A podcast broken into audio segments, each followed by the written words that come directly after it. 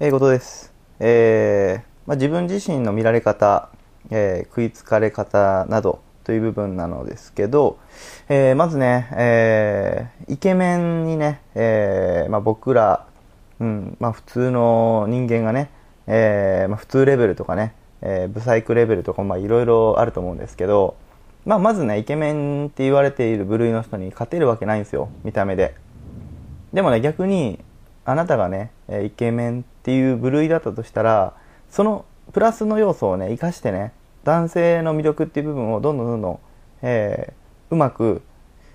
もっともっと、えー生かすことができるわけですよね。でも逆にイケメンではない人たちはどうすればいいのかというと自分自身の立ち位置っていう部分をしっかり把握しないといけません。うーんとねまああのよく間違っている人たちはイケメンの人がやって、えー女の人をまあなんていうのかなイケメンの人が女性を口説いていく過程を真似して自分もイケメンのような素振りで、えー女性に接するんですけどまずねイケメンと、えーイケメンではない人が同じことをしてももう全く意味ないことっていうのは多分あなたも薄々気づいてるはずなんですよ。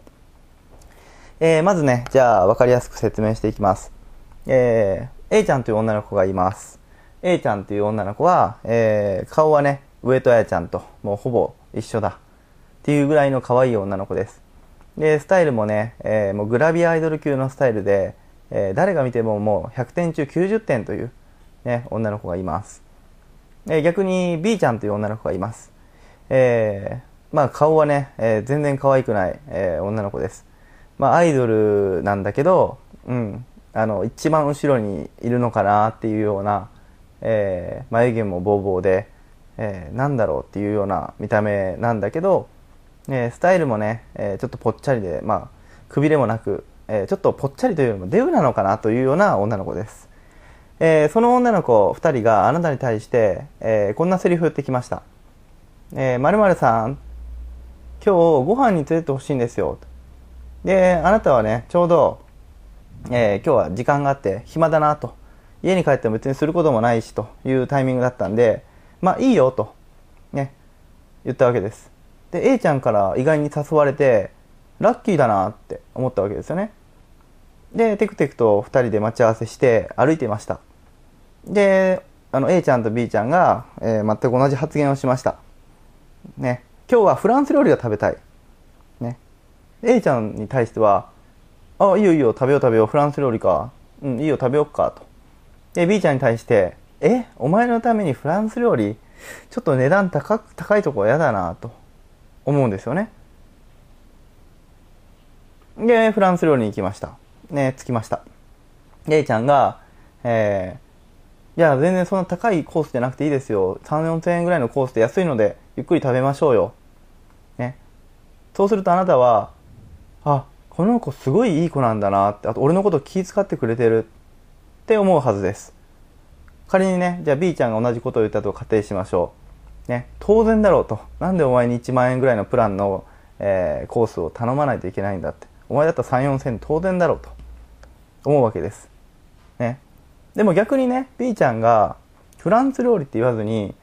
私がお金出しますよって今日は私から誘ってるんでって言ってくれてたらどうでしょう？あそうなんだって意外に誘ってくれてまあ今日暇だったし別になんか何もなかったんだけどご飯までおごってくれるの？あいいやつじゃん B ちゃんって思うわけですよねで見た目はそんなに良くないけどこいつはなんか仲良くできるかもしれない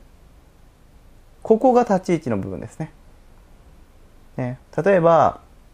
うん。A ちゃんだったらおごってもらうことを当然に来ているわけですよ。でも B ちゃんはおごってもらわなずに私が誘ったので、私の悩み事あるんでちょっと聞いてほしいんで誘ったんですけど、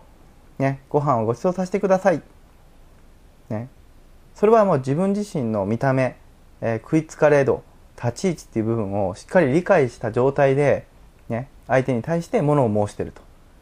これができていれば、ね、どうでしょう？お互いに気持ちのいい範囲をずっと続けれますよね。ね、つまり、女性に対してね、あなた自身がしないといけないことっていうのは、自分自身の立ち位置。まあ、これはご飯をおごらないといけませんよって言ってるわけじゃないんですよ。ね。イケメンだったら、おお前飯行くぞ。行く？って聞いたらいいわけですよ。でもイケメンではなくて自分があまり気に入られてないなって思う立ち位置だったら飯トレってやるよっていう立ち位置はおかしいんですよねね来週ねちょっとご飯友達行くんだけど一緒に来てもらえないかなっていう下から目線で行って逆転するタイミングを作らないといけないわけですよね。まずご飯に行こうよいいよって言われる立ち位置になります。じゃあなった後にね必ずそういうね部分変えていかないといけませんよね。でこれがしっかりとした立ち位置自分の見られ方の部分でね